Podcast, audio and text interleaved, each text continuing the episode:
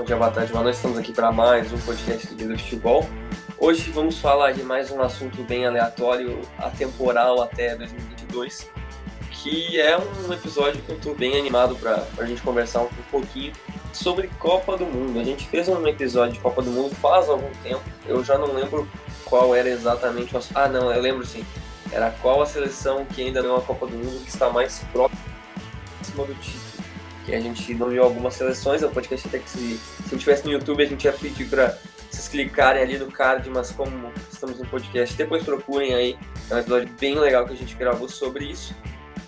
E hoje a gente está aqui para gravar mais um episódio especial de Copa do Mundo sobre seleções que ainda não jogaram a Copa do Mundo nesse século, mas que têm potencial de jogar pela primeira vez. Tem seleção mais forte, tem seleção mais fraca, tem seleção que talvez seja até provável ir, tem seleção talvez seja até provável não ir, mas separamos várias aqui. Então chamando meu amigo Vitor Emanuel para a gente debater um pouquinho com mais um assunto aqui de Copa do Mundo, que é sempre bom, né? Porque é uma mistura de jogadores de todo canto do mundo. É uma mistura de coisas que tu nem lembrava mais pelas datas fixas. Mas, enfim, boa noite, Vitor. Boa noite, Rodrigo. Bom dia, boa tarde, boa noite a todos. Vamos falar um pouquinho de seleção de novo aqui e esse podcast promete ser bem interessante. Vamos lá. Vamos lá. Então, vamos, vamos começar a pauta aqui. A gente separou primeiro por duas etapas. Primeiro, seleções europeias, pela. Não, não sei nem dizer, mas acho que pelas gerações europeias elas mudaram bastante, né? E como tem um investimento forte ali no futebol europeu, vários jogadores são prospectados para outras ligas, os times obviamente se tornam mais fortes, né?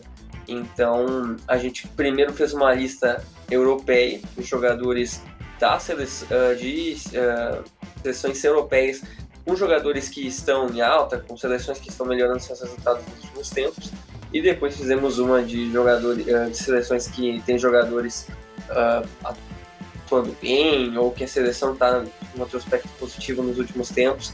Pode ser da CONCACAF, até da Comebol, da África, da Ásia. Então, com um mix bem legal aqui que a gente fez. Então vamos lá, Vitor. Vamos puxar aqui para as primeiras. Tem nosso recorde tinha 98 para baixo, né? Porque o século começou em 2001, então 2001 para cá, a partir da Copa de 2002, 2006, 2010, 2014, 2018, quem se a seleção disputou uma das dessas copas aí, não está nessa lista, só 98 para baixo. Então, tem algumas seleções que historicamente são fortes, mas que a gente acabou tirando. Por exemplo, uma seleção que foi forte ali em 98 foi a Romênia, a gente acabou não colocando. Teve outras seleções que têm o potencial por terem jogadores já uh, se não, não, se naturalizando, mas pedindo para jogar pela seleção como a Jamaica, a gente acabou não colocando também. Então, temos alguns casos que preferimos não colocar, e aí a gente fez uma lista aqui bem interessante de várias. Mas vamos começar aqui, Vitor, com uma seleção que deve ter tido o melhor resultado recente em uma competição continental. Foi o país de Gales, né? O país de Gales foi semifinalista da Eurocopa de 2016. Gareth Bale jogando demais, aquele time que era bem interessante, fez uma Euro bem honesta. E o país de Gales não disputa uma Copa do Mundo desde 1958. Então já, já dá para ter uma noção aqui de como é a seleção ultimamente. E Vitor, acho que pode até puxar tu como um grande apreciador do Manchester United, pode até puxar aqui e lembrar aquela época que era Ryan Giggs e mais 10, né? Que Ryan Giggs nunca disputou uma Copa do Mundo e tinha esse papo. Cara, o país de Gales nunca, vai, nunca mais vai disputar uma Copa porque é só o Giggs e mais um, um bando de jogadores amadores. É, o, o País de Gales foi por muito tempo isso mesmo, né, cara? No, você tinha ali dois, três jogadores ali, além do Giggs, que estavam na elite da Premier League. Mas, assim, o resto eram jogadores é, de que não tinha nível para jogar na elite, né? É, e aí acabou que temos essa, essa, essa, lacuna aí no futebol mundial, que é o Giggs nunca ter entrado em campo na Copa do Mundo. Só que essa, essa realidade ficou para trás, né? O futebol de País de Gales evoluiu bastante. É, o time chegou na, na Euro 2016, fez uma ótima campanha, vai para a Euro 2020, é, se classificou num grupo ali que tinha Eslováquia, que tinha Hungria, que tinha Croácia e Azerbaijão, ficou em segundo. Então, é, e tem bons jogadores, né, cara? Tem bons jogadores, é, a, além daquelas da, da, estrela do talvez o maior jogador depois do Giggs da história do País de Gales, que é o Garrett Bale, mas hoje a gente tem titulares em United, titulares em Liverpool, é, jogadores de, que jogam bastante no Arsenal, jogadores que foram grandes destaques da própria Premier League nas últimas temporadas. Então é um, é um time bem melhor do que o, o que o Giggs né, teve a, como ajuda nos, nos, últimos 20 anos, 25 anos mais ou menos. E eu acho que talvez seja a, a, uma das duas ou três seleções com maiores chances de, de, de voltar à Copa, tá? Ainda mais que um, um país do Reino Unido, né, que é o berço do futebol, que não vai para a Copa há mais de 60 anos, é, é, é bem impressionante. Né? É até curioso que o time não melhorou nos últimos tempos, até por estar tão próximo da Inglaterra, né? De ter tantos jogadores jogando na Premier League. Se a gente for pensar que Swansea e Cardiff jogam em, em ligas fortes, né? Que se, quando não é Premier League é Championship, então são competições importantes. E mesmo assim o time não, não dava aquela guinada, né? Aquele, aquela aquela participação um pouquinho mais importante ali numa competição internacional. Nos últimos tempos melhorou bastante. Claro que foi só depois da aposentadoria do Ryan Giggs. Mas, cara, pelo grupo, né, é, eu diria que é até bem provável que vá para o playoff, né, porque, puxando aqui o grupo, são é, Belarus, Bélgica, Estônia e República Tcheca. Lembrando que o formato é: o primeiro vai para a vaga direta para a Copa do Mundo e o segundo disputa um playoff contra os outros segundos não costuma ser um playoff fácil. Às vezes tem seleções que dão sorte, pegam um time um pouco mais meia boca caem num grupo um pouco mais fácil, mas às vezes pega uma Itália. Então não dá para contar com, com a sorte nesse, nesse tipo de situação. Mas, cara, tirando a Bélgica, que a República Tcheca hoje, não, não dá para comparar com Gales, né? É, assim, é, a Bélgica, a, República Tcheca, ela tem um, um campeonato é, bem mais forte que o de Gales, né? Apesar que a gente sabe que a, que a maior parte dos jogadores do, do, da seleção joga na Premier League, mas a República Tcheca tem alguns jogadores espalhados pela, pela Europa, né? Tem destaque também, inclusive, na própria Premier League. É, consegue montar um 11 ali aceitável e tem um, um, um time bem forte, que é a Slavia Praga, disputando as competições europeias. Só que assim, eu concordo com você, que é realmente. É, é, que Gales é realmente mais forte que a República Tcheca. Só que eu acho que pode dar jogo, sim, cara. Eu acho que pode dar jogo. Apesar que concordo. É o favorito. E, pô, o sorteio ajudou, né, cara? Porque se você olhar é, grupos ao lado, por exemplo, você tem grupo com Finlândia e Bósnia, além de Ucrânia e França. É, tem grupo com Eslováquia e Rússia e Eslovênia. Polônia, Hungria e Inglaterra. Então, é, o sorteio ajudou. Vamos ver se, se consegue se consegue confirmar o favoritismo. É, só passando aqui o time base que classificou para Euro 2021 agora, né? O time foi com Hennessy, do Crystal Palace, Callum Roberts, Loki, Mefan, o zagueiro do, do Bournemouth, e o, e o Ben Davis, é, titular do, do Tottenham há algum tempo, também joga bastante por lá. É, Morel Joy Allen, aquele mesmo, que fez uma grande Euro, jogou no Liverpool. Aaron Ramsey, é, o Gareth Bale e Daniel James, do United. O ataque com o Moore. E entraram, entraram o Wilson, o Ampadu, ainda tinha o Volks no banco, jogador de, de Premier League, tinha o James Lawrence no banco, tinha o, o Tyler Roberts, o ainda, ainda, nem foi relacionado entre os, entre os nem foi convocado nessa, nessa, nessa convocação o Danny Ward, né, goleiro que já passou pelo pelo Leicester, se eu não me engano, não foi? Jogou também ele no tá, Ele tá no Leicester, ele tá no Leicester ainda. Pois é, então assim, nomes conhecidíssimos, né, cara? Nomes conhecidíssimos, jogadores que também estão fora da, da Premier League, né? Como o, o Bale voltou agora, mas passou muito tempo no, na Liga, o Ramsey tá na, tá na Juve. Então, é um time bem melhor do que era, por exemplo, há 10 anos. Não, com certeza, com certeza. Acho que isso mudou também, né? Tu até citou agora o Bale, o Ampadu pertence ao Leipzig também, então é mais um exemplo aí de jogadores que também já estão atuando fora da, do Reino Unido. É um time que é que assim, é, não dá para dizer que é forte, né? Eu não acho que se for para a Copa uh, eu acho que provavelmente não vai passar de fase, assim, pode passar de fase porque tem jogadores bons, mas não diria que é, no máximo oitavo, assim, acho bem difícil pegar uma coisa maior. Mas tem jogadores promissores surgindo, né? Não são tão jovens, o Harry Wilson, o, o David Brooks, o Daniel James, os têm 23 anos. Então são jogadores bem promissores, né? O Harry Wilson surgiu bem, o David Brooks era muito bom no Bournemouth ali na Premier League, era um dos raros destaques. Então acho que com o tempo, assim, Gales vai montando uma base, uma base jovem, uma base que está mudando, e uma seleção que tem potencial de, sei lá, talvez pegar ali uma, uma vaga, se não enfrentar um playoff muito complicado, né, que pode acontecer. Mas hoje eu acho que concordo contigo, acho que hoje é uma das seleções com maior potencial, né? Até o Joe Roden, que, que recentemente foi pro, pro Tottenham ali, que estava no Swansea, é uma, uma outra opção ali no sistema defensivo. Então acho que hoje Gales aparece como uma das, das grandes seleções a, a voltarem para a Copa. Aliás, só fazendo uma, um outro recado aqui, Gales foi em terceiro nas últimas eliminatórias, ficou atrás da Sérvia e da Irlanda, perdeu para a Irlanda na última rodada e acabou não indo. A Irlanda foi pro playoff e Gales ficou fora até do playoff de 2018. Então, assim explica-se a ausência da, de Gales na última Copa. Mas acho que dessa vez tem bastante potencial. Vitor, mais alguma coisa a considerar aqui? Só para encerrar aqui, o, o, futuro da, do País de Gales, né? Porque mesmo que fale agora, 2022, 2026 já vão ser 48 times, né? Então, vamos combinar aí que a pressão para ir vai ser bem maior. Então, aí, caso falhe agora em 2022 por causa de possível confronto em, em playoff, você tem David Brooks com 23 anos, o Daniel James com 23, o Harry Wilson com 23, o Ampadu com 20, Nick Williams com 19, Joe Rondo com 23, o Chris Meffan do Bournemouth com 23, o Ben Woodburn, promessa muito grande da, da base do Liverpool, com 21, o Tyler Roberts do Leeds 22, então, são todos jogadores que já estrearam para a seleção. O, o Delian de 20, que está no futebol da Croácia. Então, tem.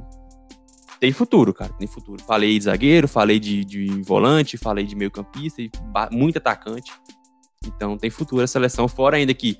É, Aaron Ramsey ainda vai ter idade, o Daniel Ward vai ter idade, o próprio Bale vai estar na reta final de carreira, mas pode ser aquele cara que lidera a molecada.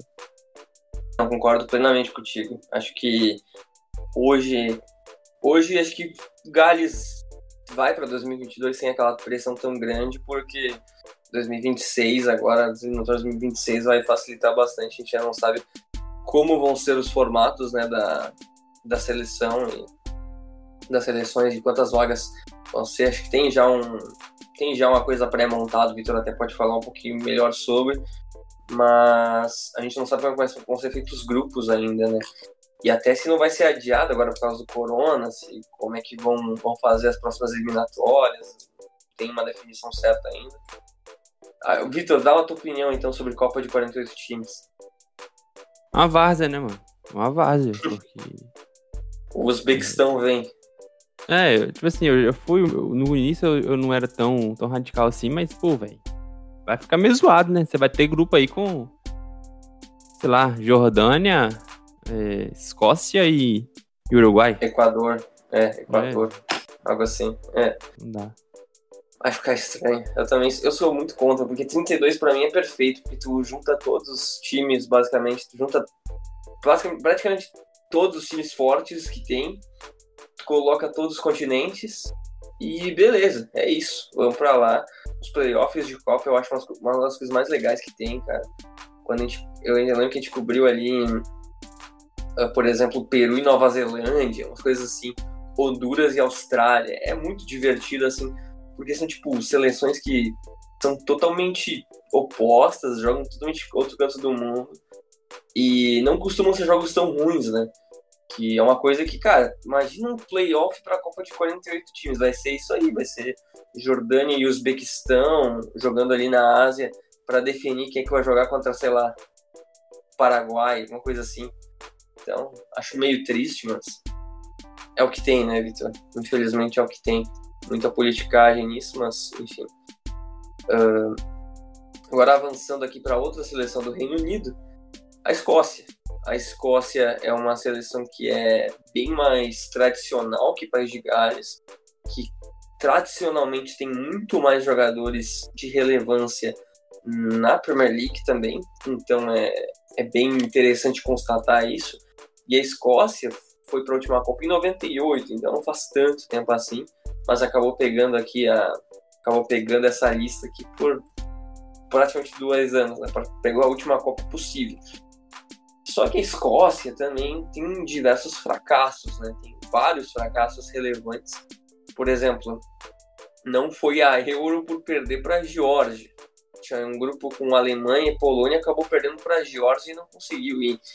Então, e na Copa não foi, porque caiu um grupo com Inglaterra e Eslovênia. Um grupo na Eslovênia também não é nenhum primor técnico. E agora voltou a Euro depois de 22 anos, vai, vai ter a sua primeira aparição. Então, vamos ver como é que vai ser essa nova geração escocesa, Vitor. Mas o que tu tem a detalhar aqui desse time? Que tem várias caras conhecidas assim. Talvez a gente não possa citar aquele craque. Talvez o craque seja um lateral, se quiser falar um pouquinho sobre isso. Mas são vários bons jogadores da Premier League que ah, esse cara é bom, mas esse cara é, é bem interessante, esse cara é decente. Então o que, que tu fala aí da Escócia? A, a Escócia tem um, um, caso engraçado, né? Que ela consegue a proeza dos dois melhores jogadores do time serem lateral esquerdo, né? É, que é, o, sem dúvida nenhuma, o melhor é o Robertson, do, do Liverpool. E aí o segundo, você pode até discutir se é o Tierney ou se é o McTominay, mas... Enfim, é, pelo menos dois dos três são, são laterais esquerdos.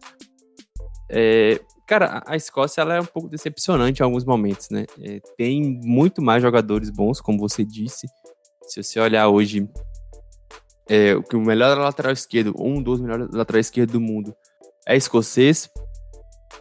Você tem praticamente um time inteiro de jogadores da Premier League. Então. É, e, e, e a seleção que em 2018 pegou um grupo com Inglaterra, Eslováquia, Eslovênia, Lituânia e Malta. Não conseguiu se classificar nem para o playoff.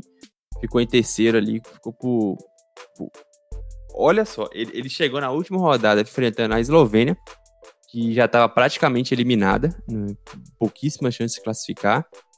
E ela empata com a Eslovênia fora de casa por 2 a 2 Então, se ela vence, ela conseguiria ir pro, pro playoff. Tiraria ali em alguém entre Irlanda do Norte, Irlanda é, ou, ou Grécia.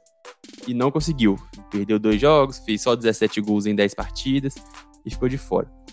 E em 2020, para a eliminatória da Euro, até foi um pouco melhor, mas é, em um grupo com é, Bélgica e Rússia, ficou bem atrás das duas, ok? São, são seleções melhores, apesar da Rússia não era para ser tão melhor assim que a Escócia, a Rússia só perdeu para a Bélgica, ganhou todos os outros jogos, então a Escócia perdeu os, os dois jogos contra a, a Rússia. E, e, ainda perdeu mais um jogo para Chipre, Cazaquistão ou Samari, ou, ou Chipre ou Cazaquistão, perdeu para um dos dois. Então foi cinco vitórias e cinco derrotas. E aí ele consegue ir para os playoffs. É, vence Israel nos pênaltis por, por 5x3, depois de empate em 0x0. E aí na final vence a Sérvia por, nos pênaltis também, depois de empate por 1x1. Então é um time que tem uma dificuldade imensa de fazer gols. É, também tem uma, uma defesa até aceitável, né? É, consegue manter uma, uma, boa solidez, apesar de ter sofrido 19 gols na, nas eliminatórias para eu, muito por conta da goleada que tomou para a Bélgica. Mas é, Cara, é, é muito decepcionante, sabe? Eu não, eu não consigo cravar se que a Escócia vai. Entendeu?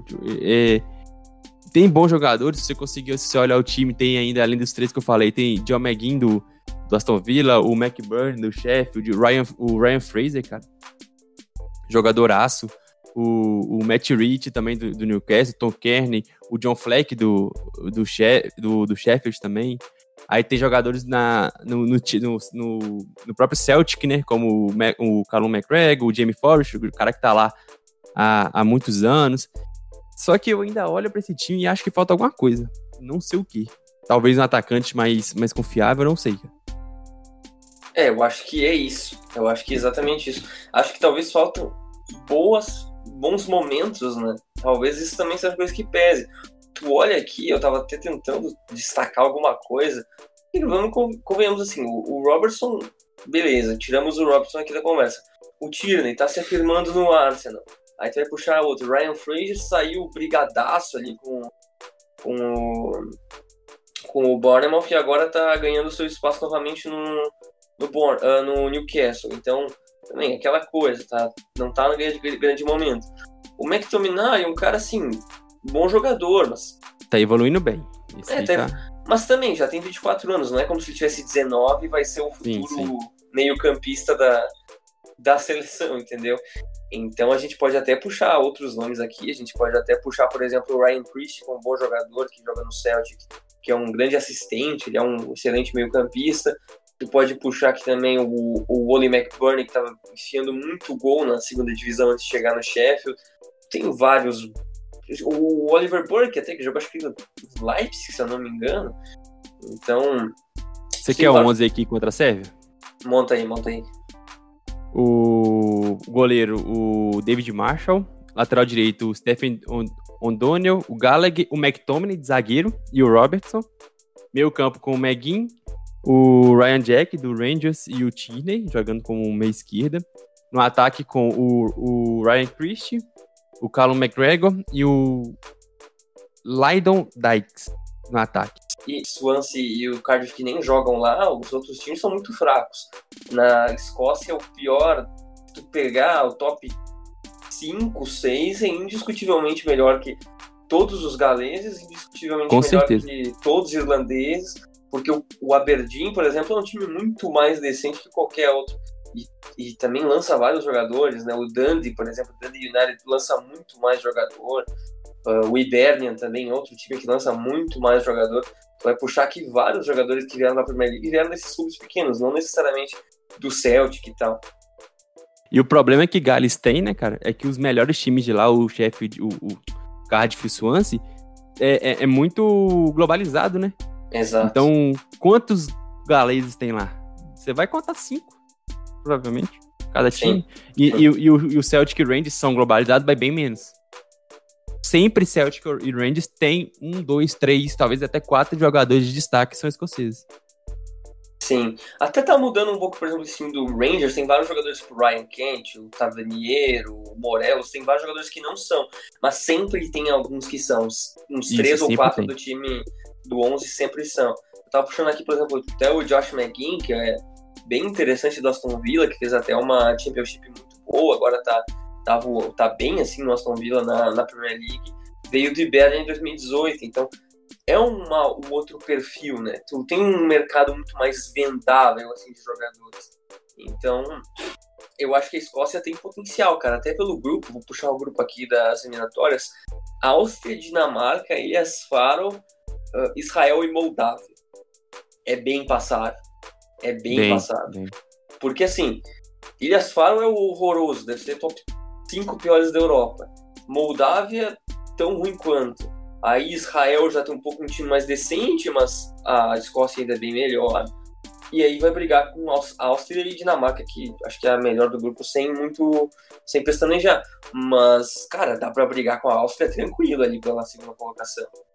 É, deixa eu olhar só como é que foi a Áustria na, na Euro, na eliminatórias para Euro.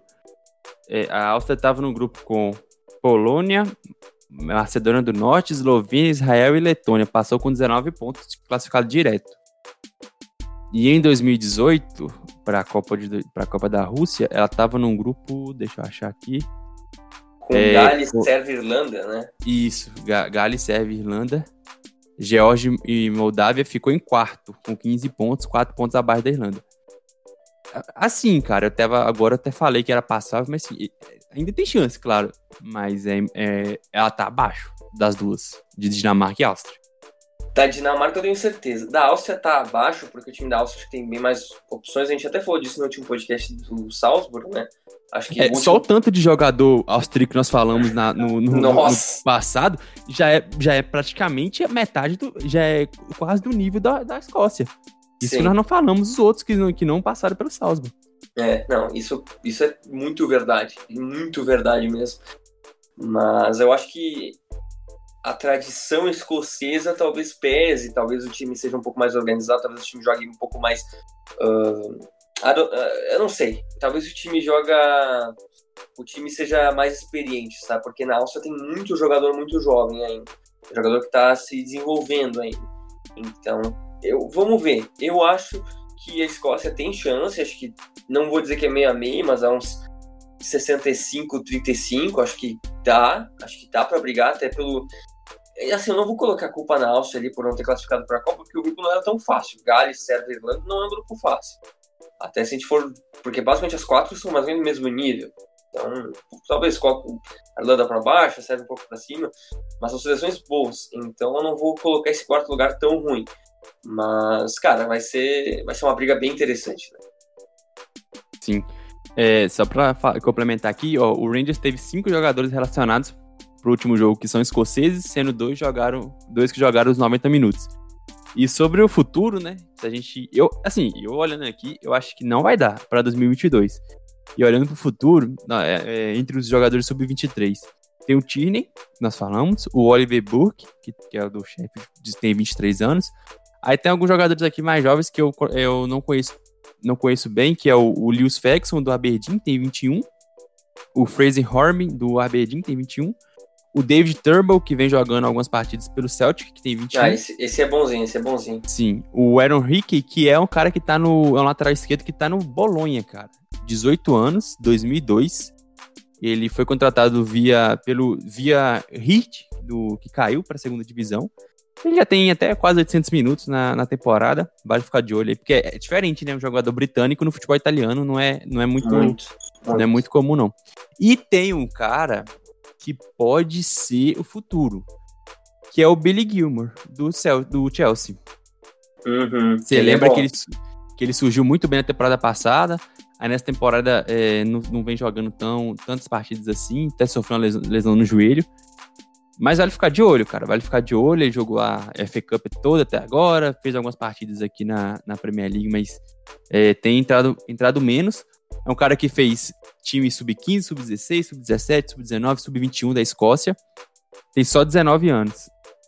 Esse pode ser o futuro. Esse pode ser o futuro, porque o que ele mostrou ali no início de Chelsea foi bem impressionante. Não, ele é bom. Ele é bom. Ele pode ser, realmente. Tem uns casos que tu falou que eu já não coloco tanta fé. Tipo, Oliver Burke eu já não, não acho que vai ser grandes coisas. Surgiu bem, mas depois teve passagens muito fracas. E do resto, não tem ninguém que me anime muito que seja menos de 20 e poucos, assim. Ah, aliás, falando só uma coisa aqui, você percebeu que o, os goleiros da Escócia é praticamente um asilo? Nossa, tem, tem soma ali, dá uns 200 anos, aí. Cara, Craig Gordon ainda é convocado. Isso foi uma coisa que me deixou. O Craig Gordon jogou um tempão no Celtic, né? Depois foi pra, pra Premier League e voltou pro Celtic depois. Ah, Craig Gordon, que beleza, cara. Tá no Hurts, eu nem sabia que ele jogava bola ainda. Mas, enfim, só essa curiosidade aí. Mas, Vitor, para não deixar tão extenso, que tem mais alguma coisa para falar aqui dos escoceses?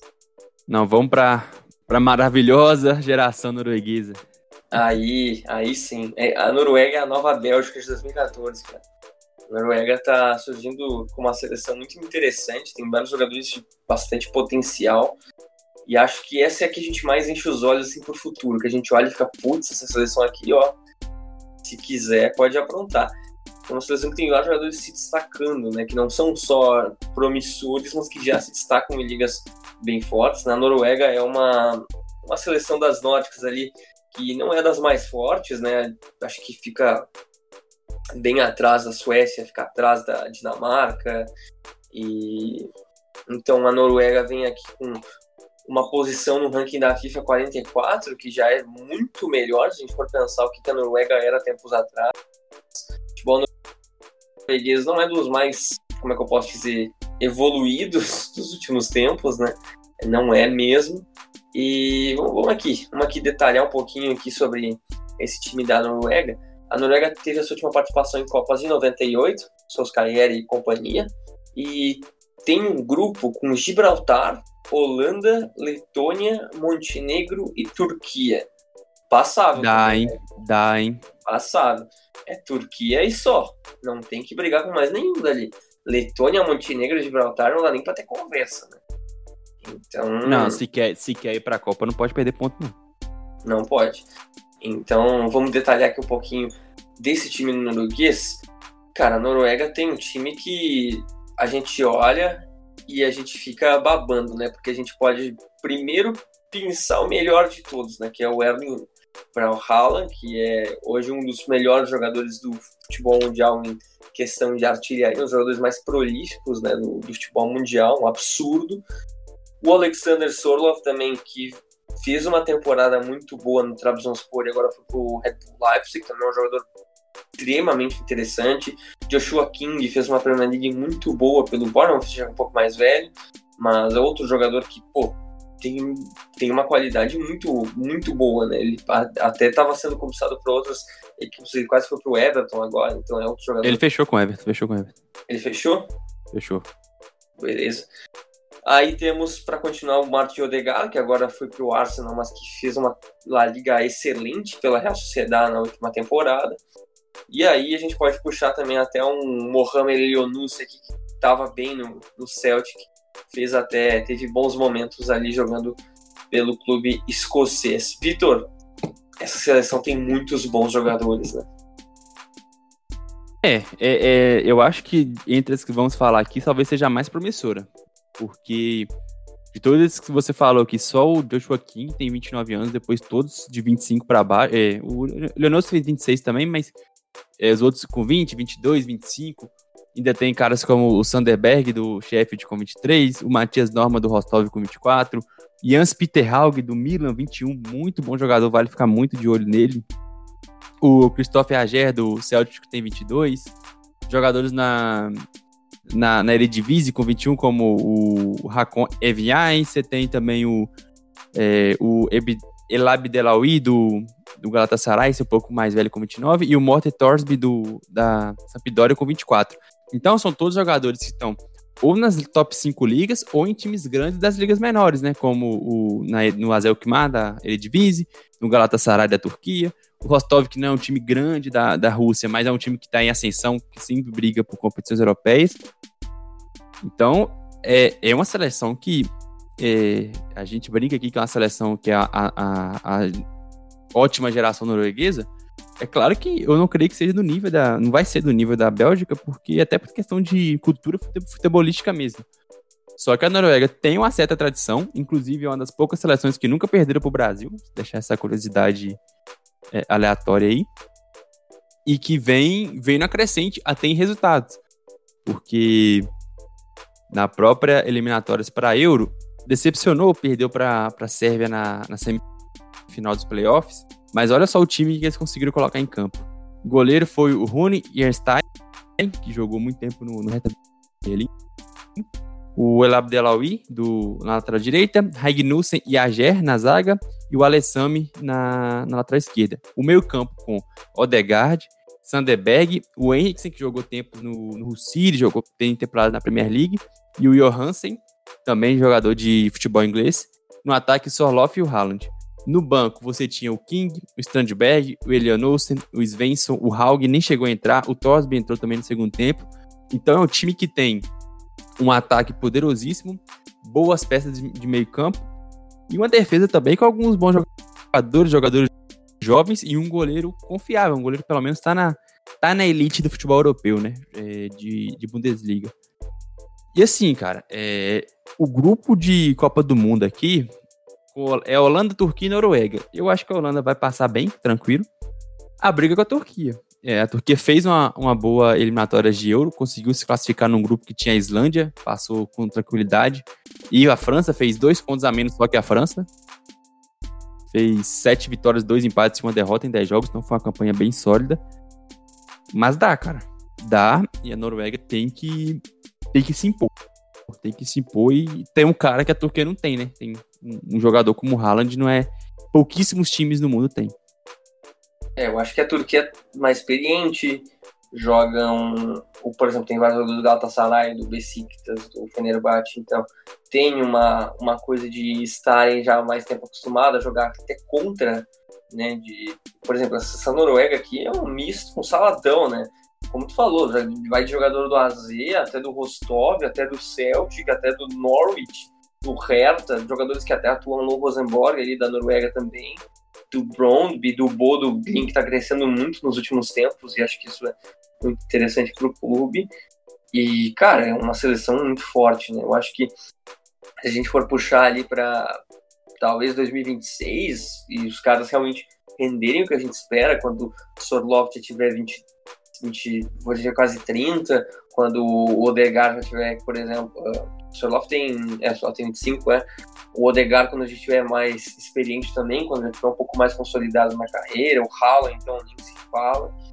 Mas, cara, uma seleção forte, uma seleção forte, e como tu falou ali, a escalação, ela não tem grandes lacunas, que é uma coisa que nesse tipo de seleção promissora acontece, né? Vai lá, tem quatro atacantes hypados e uma zaga terrível, uma lateral terrível. Não, o Ayer é um bom jogador, o El Abdelayo, que tu falou do Galatasaray também, um jogador bastante experiente, é o capitão até da seleção. Então, tu consegue fazer um time legal, tu consegue fazer um time legal, esse não é o problema. Então, até pela, pelo grupo, bem passado e das campanhas recentes né, da, da Copa tá fora anos, nem brigava praticamente pelas classificações e também ficou fora da Euro 2020, então que não joga desde 2000. É a seleção, é a seleção do Solskjaer ainda, né? Então faz bastante tempo. E cara, não vou colocar minha mão no fogo, mas essa é outra seleção que tem bastante chance de ir, né? É, é e ela ainda tem uma projeção para o futuro muito boa, né? É, das que a gente falou até agora é melhor. Sim, sim. E aqui não vou nem precisar falar dos jogadores sub-23, né? Porque quase todo mundo que eu falei aqui é sub-23. Então, é uma base para 2022 e para 2026 e 2030 também. É um time que vai ser competitivo aí por muito tempo. Não, com certeza. Então vamos para a próxima aqui, que essa é uma seleção que também há mais tempo já não, não joga uma Copa do Mundo, que é a Hungria. A Hungria teve anos muito bons. A gente até pincelou um pouquinho ali no, no podcast passado, quando a gente falou do Suposalai, que está jogando no, no Leipzig, a gente comentou um pouquinho sobre a Hungria, sobre essa geração nova húngara. E é legal falar um pouquinho aqui rapidamente aqui sobre a Hungria, que a Hungria vai jogar, jogou a Copa a Euro 2016 após 44 anos, né, que era muito tempo sem jogar e acabou conseguindo uma vaga e cair nas oitavas, tem um papel bem decente. Não jogou a Copa 2018 porque teve um retrospecto horrível nas eliminatórias, conseguiu perder para Andorra, empatar com o Ilhas Faro. Teve um jogo, um amistoso. Não dá, né, cara? Não dá. Cara, teve um amistoso, eu até tava lendo sobre. Depois eu posso procurar aqui.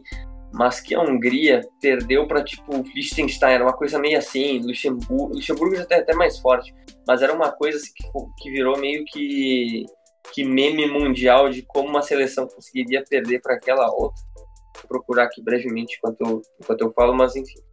E a Hungria tem uma seleção de não só jogadores bons e que são não só promissores, mas com jogadores mais afirmados, né? A gente puxar aqui, por exemplo, o Willi Orban, um jogador muito afirmado já, tem, tem crescido muito, né? tem 28 anos e tá bem no Leipzig. O Peter Gulak, não vou nem falar, um dos melhores goleiros da Bundesliga hoje.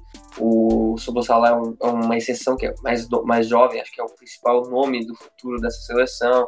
O próprio Salah, que deve ser um dos jogadores com mais partidas na Bundesliga nos últimos anos, que atualmente está no Mainz e também outro jogador de milhares de aparições. Então é um time que, assim, não é tão forte quanto os outros, talvez, não tem jogadores em grandes ligas, se a gente for comparar, tirando esse que eu acabei de citar, mas está melhorando e o grupo tem Albânia, Andorra, Inglaterra, Polônia e San Marino. A briga é 100% contra a Polônia e tentar fazer uma graça no playoff, né? Acho que essa é a batalha hoje. É, a, a Hungria tá, foi bem bacana ter voltado a, a Euro, se classificou de novo para a próxima, né? Inclusive ganhou com um gol no finalzinho do ah, foi, foi, foi incrível mesmo contra a própria Islândia, 2 a 1 E só para só pra ver o quão grande foi a, a vitória contra, contra a Islândia, é, foi uma virada, né? Tomou um gol no início do jogo, aí o, o, o Loic Negro empatou aos 43 do segundo tempo e o Sbosalai fez um belo gol aos 47 do segundo tempo. Então, assim, foi, foi bem épico a classificação para Euro. Mas falando do time em si, cara, é, é, um time com poucas peças, né? Se a gente for olhar é, na.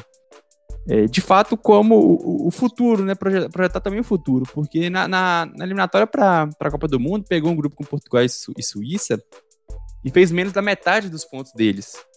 Então, assim, não chegou nem a competir, cara. Não, não, não conseguiu competir. Teve ali derrotas para os dois, os dois jogos ainda perdeu o jogo que você falou pra, pra Andorra, ainda teve um empate ainda com, com Ilhas Faro ou Letônia. É, foi um 0x0 com o Ilhas Faro. Então, assim, é, veio de uma, de uma eliminatória para a Copa péssima e pega um grupo bem enjoado, porque por mais que seja só a Polônia, entre aspas, eu vejo a Polônia bem à frente hoje da Hungria, até porque tem o, o Lewandowski. Então, é, a tabela, a, a missão da, da Hungria é bem complicada e a Polônia acabou de vir de uma Copa do Mundo também. Se você olhar também o time, você tem o Subosalai, que é o, o grande nome para o futuro, é o grande nome atual e para o futuro do time. O William Orban é um grande zagueiro do, do Leipzig e o Gulax também do Leipzig é um goleiro bem, bem sólido. No mais, você vai ter jogadores de Freiburg, como o, o Salai, o ponta direita. Você vai ter o, o Salai também, que é um jogador, um atacante com muito tempo de, de Premier League, de Bundesliga, hoje está no, no mais. E o, o outro Salai, que é um zagueiro interessantíssimo de 23 anos, que chegou agora no, no Fenerbahçe. E é mais ou menos isso, cara. É mais ou menos isso. Você não tem nenhum outro grande destaque no, no futebol europeu. E eu tava olhando aqui as recentes é, convocações da Hungria, tirando o Salah, que tem 21 gols em 67 jogos, nenhum jogador tem mais de 7 gols pela seleção. Então, o, o futuro da, da Hungria precisa passar pela revelação de um atacante. Sendo que esse cara que tem 7, 7 gols é o Nikolic, que já tem 33 anos. E, e o jogador mais jovem convocado recentemente pela seleção teve tinha 24, que é o Kevin Varga do Caso em Paz da Turquia. Tem três jogos pela seleção. No mais, você não tem muita renovação, principalmente no setor ofensivo. E a Hungria, que pô, foi uma referência né, no futebol mundial na década de 50, 60, pelo futebol ofensivo, né, aqueles, os mágicos Magiari, foi uma das melhores seleções da história do futebol, perdeu um pouco dessa tradição nos últimos anos e se mostra um desempenho pífio em, eliminatórias, né, já tem vai fazer 36 anos sem não classificar para a Copa 2022, sem ir para a Copa do Mundo, o que era inimaginável, né? Uma das seleções mais tradicionais do futebol europeu ali até a década de 80, não está passando nem perto, a gente pode dizer. Não, não passou nem perto. Se a gente puxar o retrospecto da, da Hungria ali na década de 30, 40, 50, 60, puxando aqui, eles ganharam três medalhas olímpicas e fecharam duas vezes eles, eles ganharam três medalhas olímpicas, foram duas vezes vice-campeão e, e, e, terceiro ainda na Eurocopa de, dois, de 1964, então são feitos muito grandes. Aquele time tinha nada mais ou menos que Ferenc Puskas, que é um dos maiores goleadores da história do futebol, que na época fazia uma, uma média de gols absurda. Inclusive jogou por muito tempo no futebol húngaro, que tinha muita tradição, né? O Debrecen é um dos times bem tradicionais do futebol do futebol europeu. E teve um marco, né, que se a gente for puxar aqui, eles ficaram invictos por 31 jogos. Acabou a acabou a, a seca, a seca não, acabou a sequência.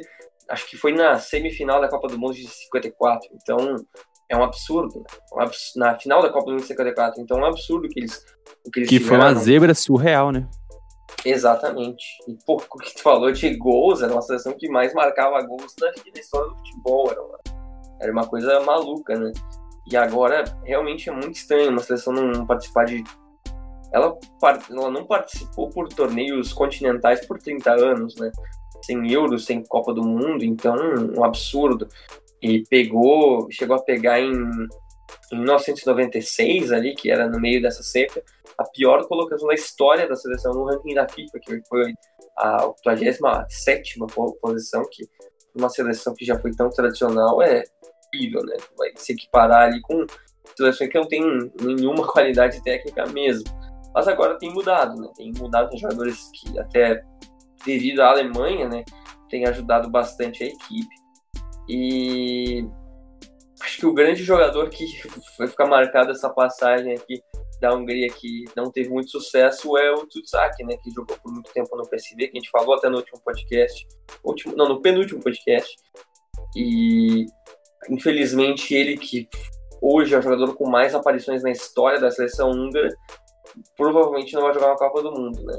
Então, ele até se aposentou recentemente da seleção, então é bem provável que ele que ele acabe jogando. Mas o grupo é aquela coisa, né, Vitor? É o que eu te disse. É guerra contra a Polônia, né? E é uma guerra bem difícil de ser vencida, cara. Acho que não. Acho que a situação dela, da, da Hungria, é bem complicada. Só a, a título de curiosidade, cara, só a, a campanha da, da Hungria na Copa de, 2000, de 1954. Estreia: 9 a 0 na Coreia do Sul. Segundo jogo: 8 a 3 na, na Alemanha Ocidental. É, quarta de final: 4 a 2 no Brasil. Semifinal: 4 a 2 no Uruguai. Abre 2 a 0 na, na Alemanha Ocidental na final. Em 8 minutos, toma virada para 3 a 2 Absurdo, né? Ah, absurdo falam muito da laranja mecânica, mas essa é uma, talvez seja a seleção mais que as pessoas fiquem mais cara. Que absurdo não ter vencido, né? Foi a maior zebra da história, para Que era muito forte. Eu, eu acho que muito pela nossa noção dos últimos 30 anos, né? Porque eu acho que até pela década de 70 e 80 as pessoas deviam lembrar muito dessa seleção, né? de, de seleções históricas que não acabaram não ganhando. E só para complementar o que eu disse anteriormente, que foi aquela sequência horrorosa da, da Hungria ali para da Copa do Mundo de 2018, a Hungria engatou uma sequência com um empate contra a Ilhas Faro e aí perdeu para Andorra, caiu o técnico e aí logo depois perdeu para Luxemburgo no amistoso por 2 a 1 e aí entrou o George Slick, que foi um, um sucessor do, do Bernd Stork, que era o técnico antigo, perdeu as primeiras partidas e a primeira derrota foi para o Cazaquistão por 3 a 2 Então, se a gente for puxar tudo isso, uma seleção que perdeu para Andorra, Luxemburgo e Cazaquistão nos últimos quatro anos e querer que vá para a Copa do Mundo talvez seja um pouco demais. Mas é potencial, né? A gente tem que colocar aqui como uma seleção que é possível acabar. Não é, não é provável, mas é possível. Então, aliás, falando disso, depois dessa sequência de, das derrotas que depois do Cazaquistão acabou caindo esse novo técnico também, e aí foi assumir o outro. Então, é uma confusão. Temos mais duas seleções europeias, Victor. Se não tem mais uma coisa para completar, a gente pode avançar. Pode ir. Então vamos falar da Áustria. A Áustria que a gente já comentou aqui brevemente no podcast, que tipo, basicamente o último episódio foi 90% austríaco, que é uma seleção que desde 98 não joga uma Copa do Mundo, pega um grupo nas eliminatórias que é o mesmo grupo da Escócia, que a gente falou anteriormente, que é Escócia, Dinamarca, Ilhas Faro, Israel e Moldávia. Então é uma seleção que tem potencial para jogar para jogar uma a Copa do Mundo se depender do grupo, talvez até pode sei lá, surpreender e ficar até com a primeira posição, depois quero ouvir a, opinião do Vitor, mas ultimamente ficou muito tempo sem jogar uma, uma Euro, né, que a Euro era diminuída no, no número de times, cediu em 2008, jogou 2008, jogou 2016 e agora se classificou já para 2020. E aí não foi para a Copa justamente naquele grupo que era bem complicado, tinha País de Gales, Sérvia e Irlanda, que era o grupo D das últimas eliminatórias da Copa da, na Europa, e ficou em quarto. Então, Vitor, hoje, agora, sem falar antes das peças e, e tudo, tu consegue ver essa seleção conseguindo até ser líder do grupo? Consigo, consigo. Acho que eu, eu ainda vejo a Áustria mais próxima da Dinamarca do que da Escócia, para falar a verdade. Porque é, vem de uma campanha é, boa na eliminatórias para para Euro de, de 2020, né? Foi no, estava num grupo com a, é, Macedônia Ocidental, Eslovênia, Israel e Letônia, além da Polônia.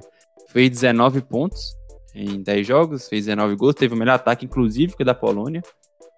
Então, é, é um time bom, é um time que tem uma base interessante uma categoria de base muito forte. Já falamos bastante disso no último podcast tem jogadores experientes, é um time que, que vem se classificando para as competições é, é, europeias e uma evolução muito grande depois da, da decepção que foi a eliminatória para 2018, né? Como já falamos, ficou em quarto no grupo com País de Gales, Irlanda e Sérvia, que era um grupo que, era, que foi muito embolado e dava para ter feito um pouco melhor mesmo, mas acabou ficando pelo caminho.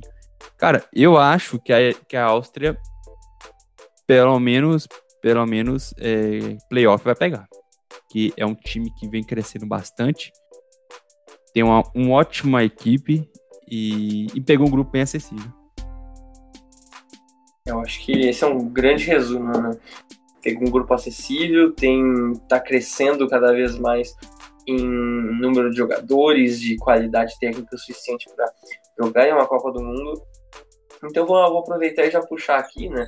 só falar um pouquinho antes do, do retrospecto, né? Por exemplo, a gente for puxar da Euro, a Áustria nunca tinha disputado uma Euro até 2008, então é uma seleção que ficou muito tempo no, a gente pode dizer, no, tá num ostracismo, assim, né? de não, de não disputar competições continentais e Copa do Mundo. A Áustria era muito boa no início ali da década de 30, 40 e 50, que a Áustria foi quarta colocada em 34, aí na Copa da Suíça em 54 foi terceiro, e aí jogou ainda 58. Aí ficou muito tempo sem jogar, jogou 78 32, jogou 90 e aí jogou 98 e teve duas, dois empates e uma derrota, acabou não, não fazendo muito sucesso e agora vai pode voltar a competições, uh, pode voltar à Copa do Mundo após muito tempo. Mas puxando aqui a seleção, acho que o grande craque, o jogador mais conhecido hoje é o Alaba, né?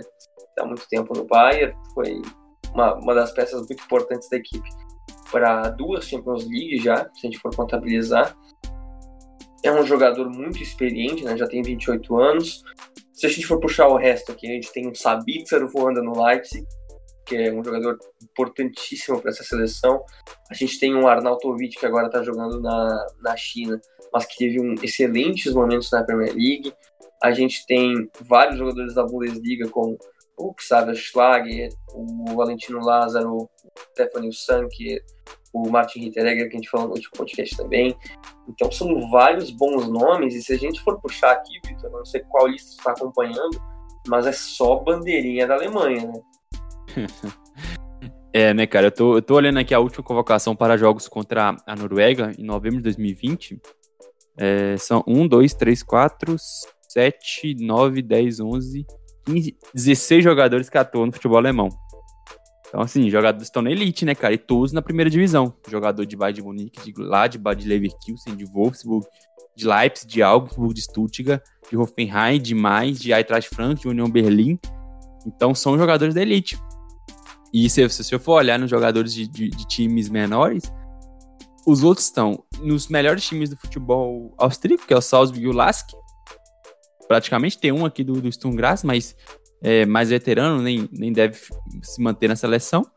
Você tem um cara aqui do Luzern, da Suíça, um do Bichot, da, da Bélgica, do Anderlecht, que é um time grande da Bélgica, do Lorient, da, da França, e o Arnautovic, que é do Xangai.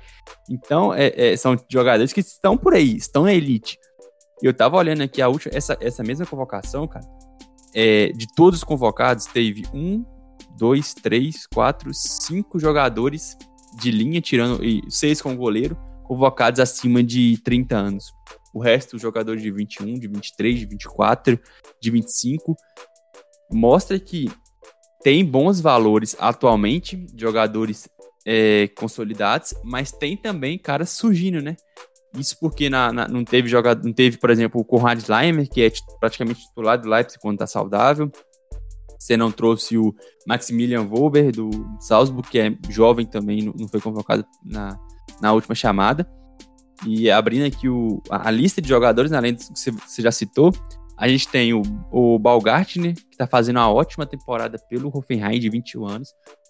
Falando do Schlag no último podcast, tem 23. O Grill, que é um, um, um meio campista, está no Hoffenheim já há um bom tempo. Um ótimo jogador, muito consolidado no futebol da Alemanha, de 25. O Hinteregger, de 28. O Lázaro, 24. O Leine, 28. O Lenhardt, 24. Todos os jogadores que estão na Bundesliga.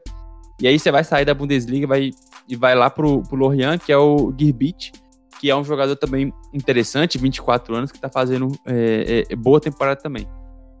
É, só passando aqui o 11, olha o 11 que eles colocaram no jogo contra a Polônia, que foi o jogo, o jogo decisivo na, nas eliminatórias para Euro.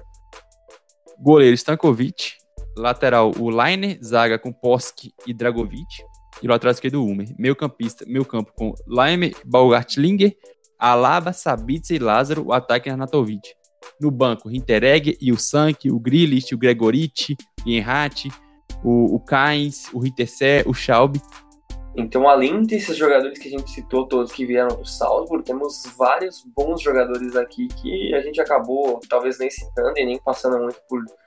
Uh, e nem detalhando muito as carreiras, mas para qualquer torcedor que acompanha a Bundesliga, que acompanha o futebol europeu, tu olha essa lista aqui, tu fica bem atraído, cara. São vários bons jogadores num grupo que dá para passar aí para a Copa, numa seleção que não tem tradição em jogar competições continentais, cara, eu acho que talvez chegou a hora da Áustria ter esse gostinho.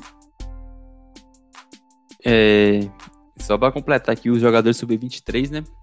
É, Laime Balgatti tem o Schlag, que já falamos. O Posk, que é jogador titular da, seleção já. O Hannes Wolf, que está no Mönchengladbach o Max, Maximilian Wolber, o Marco Friedel, que está tendo muito espaço no Werder Bremen, o Kaladzic, que está no um centroavante de 2 metros de altura no, no Stuttgart, o, Yusuf Demi, um meio campista de 17 anos do, do Rapid Viena, o Kevin Danso, de zagueiro de 22 anos do Fortuna Düsseldorf, e o Dario Marezic, zagueiro que está no Stade Reims. Então, cara, opções tem, opções tem. E mesmo jogadores que que estão na, na seleção, que são peças, não tem 30 anos, com a, ma a maior parte daqueles jogadores citados. O futuro e tá aí. Não, tá aí, tá aí. Eu até tava vendo aqui um pouquinho sobre o retrospecto da Áustria na, nessa, na década passada, né? A Áustria foi, em 2007, foi quarta colocada no Sub-20 e revelou vários jogadores que depois tiveram algum sucesso. O Prodel, o Harnik, o Junozovic. E 2014 não classificou porque tinha um grupo que também não era muito fácil. Tinha Irlanda, Suécia e Alemanha, ficando em terceiro no grupo. Então deu um certo azar, porque já não era um time ruim. A gente não pode puxar que a Áustria tinha um time ruim antes, era um time decente, não era nada. Porque, por exemplo, antes a gente não pode colocar no mesmo balaio a própria Noruega. A Noruega era inqualificável, a Hungria era inqualificável, se for comparar. A Áustria já tinha uma base legal e agora está melhorando cada vez mais, mais jogadores vindo promissores do Salzburg. Eu vou te dizer aqui uma coisa que talvez seja curiosa, mas se a Áustria for para essa Copa do Mundo, agradeça a Red Bull. Com certeza, com certeza. Não tem a menor dúvida. Cara, vamos ver. Eu tô, fiquei animado aqui em falar da Áustria. Mas agora vamos voltar para os nórdicos, Vitor, e falar de uma seleção que nunca foi para a Copa do Mundo, é a primeira seleção da lista que nunca foi para a Copa do Mundo, que é a Finlândia. A Finlândia jamais foi para a Copa do Mundo. Talvez na Europa hoje seja a seleção mais intrigante que nunca foi para uma Copa do Mundo, porque a maioria já foi, porque como antes não tinha seleções africanas, tinha uma, não tinha seleções asiáticas e era um número muito diminuído de seleções de outros continentes e a Europa dominava, como ainda domina até hoje, mas era muito mais concentrado. A maioria das seleções, se não foi lá, dissolvida ali na Iugoslávia, se não foi dissolvida na União Soviética, a maioria das seleções já jogaram a Copa do Mundo. A Finlândia é um caso que não. E a Finlândia é uma seleção que acho que pior até que a, que a Noruega ficava. Era, ela sempre aquele. É que assim, eliminatórias da, da, da, da Copa do Mundo na Europa funciona assim: primeiro time, seleção elite. Segundo, boa seleção. Terceiro, ah, ok, razoável, ou até bonzinho e tal. O quarto já começa a ficar meio. Hum, tu conhece o atacante, tu conhece o meio-campista, mas já não é grandes coisas. O quinto já é feio. E era mais ou menos ali que a Finlândia ficava nessa, nessas posições. E aí o sexto é Malta, coisas assim, Moldávia, Andorra. Então, a Finlândia ela nunca participou da Copa, vai ter um grupo com Bósnia e Herzegovina, Cazaquistão, França e Ucrânia. Eu consigo ver claramente que vai ser a briga com a Ucrânia, porque a Bósnia até está um pouco abaixo, no, momento assim de em seleções, mas a Ucrânia acho que é o grande inimigo hoje da Finlândia nesse grupo. As campanhas recentes não são nada animadoras, né? Foi o quinto colocado em 2018 na, no grupo das eliminatórias se classificou para Euro 2020, foi um feito histórico da equipe depois de bater Liechtenstein e aí acabou conseguindo passar para a próxima Euro e ficou bem longe né, de se classificar para Euro 2016. Então, uma seleção muito recente que a gente está falando, muito recentemente. E se a gente for abrir aqui a seleção, Victor, eu vou deixar essa parte para ti. Não é uma seleção tão intrigante assim no nome de jogadores, né?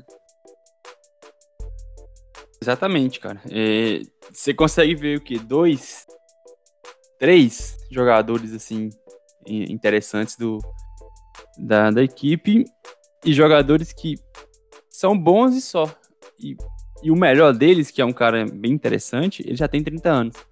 Então, se você olha aqui a, a lista com o Timo Puk, o Lucas Radek, o Grêmio Camarra do, do Rangers, Marco Force, do Brentford, aí você vai ter que procurar, vai ter que começar a, a caçar no meio de jogadores aqueles que estão na, na elite, né? Aí você vai achar o que Frederick Jensen do Augsburg, o Porrampalo do, do União Berlim, o Malik Tchau do zagueiro do Schalke, 19 anos, o Moisander, que tá no Werder Bremen, mas já, já se aposentou da seleção, tem 35 anos.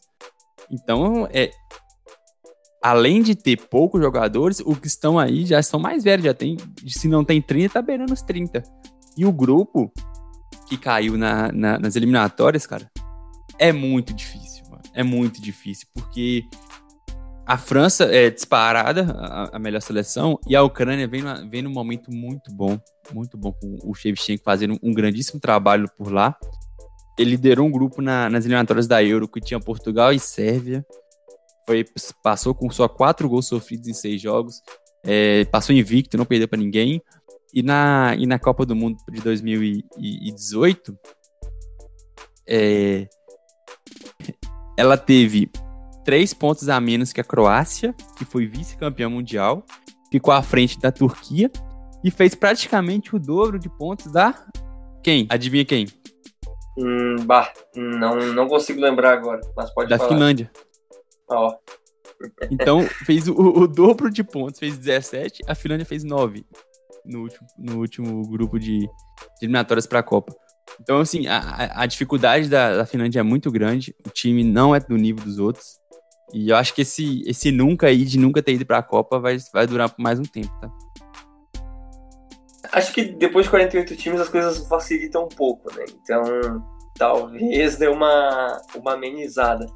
Eu destacaria na seleção da Finlândia que tem azar aí também ouvido, porque, por exemplo, se a gente for citar, eu acho que os grandes jogadores, um dos bons jogadores dessa seleção é o Jesse Jordan, que é um goleiro que tá agora no Brecha, e ele fez uma Série A muito boa. Eu lembro que na thread que eu fiz sobre destaques dos times rebaixados, ele fez uma competição fantástica. Era o goleiro com mais defesas difíceis da competição.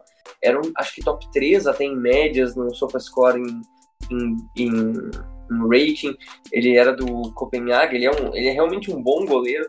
Só que aí ali já tem o Hadrek, né? Que é um goleiro muito mais experiente, que tá jogando, no Leverkusen. Então nem isso tu consegue aproveitar. E, por exemplo, o Rampalo, que fez uma, uma segunda divisão absurda pelo Hamburgo, convive com muita lesão. Muita lesão, muita lesão. O Timo Puk, por exemplo, que agora acho que é o terceiro na artilharia da Championship, destruiu no início da Premier League, só que o Norte caiu. Então, nem isso tu conseguiu, né? Tem jogador aí que, por exemplo, joga na segunda divisão alemã, joga no Chipre, joga na, até na Liga Dinamarquesa, na Major League Soccer. Então, assim, parece bem difícil. Acho que o Frederic Jensen também é outro jogador que a gente pode citar. É bem difícil hoje para a Finlândia conseguir esse, esse feito, até pelos resultados recentes, né? Que não é uma, uma seleção que tem feito bons confrontos, é como tu falou, cara. Esse retrospecto aí que teve contra a Ucrânia é absurdo. Mas quem sabe, né? A gente nunca pode descartar, mas eu acho que pela primeira vez a Finlândia não vai para um grupo como saco de pancadas, assim, que já considera os três pontos certos, sabe? Acho que a Finlândia saiu um pouco desse, desse dessa conversa, mas coloquei aqui também para colocar uma que nunca foi né, na, na Europa e também porque foi para Euro, né? E para Euro hoje já não é mais o mesmo mérito que era de anos atrás com 16 times mas ainda tem o seu mérito, né? Então, coloquei aqui. Então, Vitor, depois a gente falar aqui de todas essas seleções europeias, qual hoje tu aponta como as duas mais favoritas a irem para a Copa do Mundo? Que tu fala, cara, eu acho que essa vez essas duas vão quebrar essa, essa barreira aqui do século e vão disputar a Copa pela primeira, pela primeira vez em, nos anos 2000. É, primeira Áustria, sem nenhuma dúvida. É o time mais pronto e o time que um, um, um grupo acessível. Tem que ver se, se pegar playoff a, a sorte que vai dar. Mas eu, eu acho que é, que é a favorita. E é, o segundo. Eu acho que vai ficar com a, com a Noruega. Noruega, porque o grupo não é difícil, mas o, time é o grupo não é fácil. Tem a Turquia, Montenegro também pode complicar alguma outra partida, não pode perder ponto para Montenegro, mas é um time com uma, duas ou três peças interessantes. Mas o time é muito forte, cara. O time é muito forte, tá com uma ascensão muito grande. Então eu apostaria em Áustria primeiro e Noruega em segundo como os favoritos para estrear na Copa nesse século. Acho bem interessante. Eu talvez colocasse. Uh, difícil, acho que eu colocaria talvez Gales e Áustria. A, a, Escócia. A, a, a, a, a, Escócia é um, é um palpite é, lógico, né? Porque assim, uma entre a Áustria e a Escócia vão pelo menos pra playoff, né? Estão mesmo Sim. Grupo. Sim. Cara, os playoffs são sempre muito bons, né, cara? São sempre muito bons. Tô realmente animado é, é... Pra, pra isso. É, e Gales, Gales tem. É, o Gales tá num grupo mais acessível, né? Sim, é, por isso que é meu palpite, né?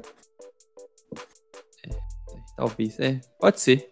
Pode ser, eu acho que eu vou mudar, vou mudar. O Gales tá num grupo bem mais acessível, porque eu vejo hoje é, Gales mais pronto que a Noruega, apesar de no futuro eu tenho certeza que o time da Noruega vai ser melhor que esse time de Gales. Mas o adversário é, é, bem mais fraco, né? A República Tcheca é um time organizado, mas a Turquia é um bom time. E fora que ainda tem times para atrapalhar no grupo da, da Noruega, como a, a, Montenegro, e no grupo da, de Gales não tem, né? Be, Belarus e Estônia não, vão atrapalhar de forma alguma. Então eu vou não. mudar, vou com você, vou com você. Boa, boa. Então a gente tem mais ou menos definido isso. Uh, a gente vai fazer a parte a parte 2 que a gente vai fazer, a gente vai fazer agora no podcast são das seleções que não são da Europa, que a gente tem algumas da CONCACAF, Comebol uh, e da CAF e da Ásia também, deve ser. Mas a gente vai colocar no segundo podcast porque vai ficar muito longo esse, então para vocês, se você, ah, eu quero ouvir da Europa, eu tô afim de ouvir as seleções que eu assisto ali do futebol europeu e tal. Mas não, eu sou mais underground, eu prefiro aqui saber um pouquinho mais sobre CONCACAF e tal. Pode estar o próximo podcast a gente ainda não começou ainda as eliminatórias da Copa na Europa, então é, é relevante falar isso, porque das outras já começou. Então, aqui a gente corta do zero, porque todos os grupos que a gente falou, todas as campanhas recentes, tudo foi baseado em competições que já acabaram ou que não começaram. Na próxima, a coisa já muda um pouco de situação, porque várias já começaram repescagem, uh, playoffs ali para decidir quem é que vai das seleções mais fracas, enfim e não é o caso nesse, nesse podcast. Mas enfim, Vitor, vamos deixar para a próxima para a gente conseguir batendo essa bola aí. E deixa aí teus últimos recados. Aqueles. A, a, gente ia fazer tudo de uma vez, né? Mas já tem mais de uma hora e ia ficar com um podcast gigantesco, então a gente vai, vai optar pelo, pela parte 2. Até para é, dividir, né? Europa e não Europa vai ficar mais ou menos a mesma quantidade.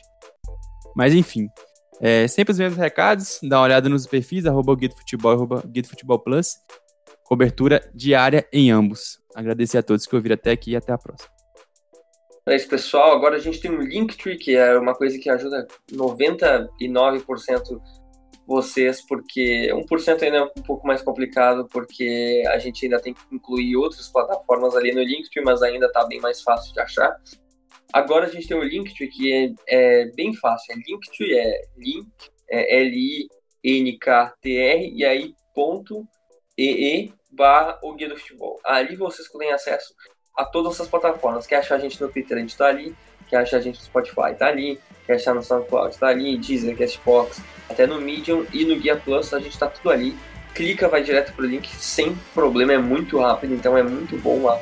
A gente está usando essa plataforma para ajudar vocês a nos descobrirem vários agregadores. Por exemplo, esse último podcast a gente lançou. Muita gente perguntou: cadê no Deezer? Cadê no Google Podcast? Aí a gente manda o link, tá tranquilo ali no link a gente está atualizando, então é só nos encontrar por ali. E a gente está sendo arroba o do futebol, a gente está postando conteúdo todos os dias, a gente está numa sequência de postar conteúdos muito grande, faz bastante tempo já que a gente está nessa sequência de atingir um número X de impressões diárias, então tá bem legal isso. E era isso. Agradecer a todos que ouviram até aqui. E esse foi mais um podcast do Guia do Futebol.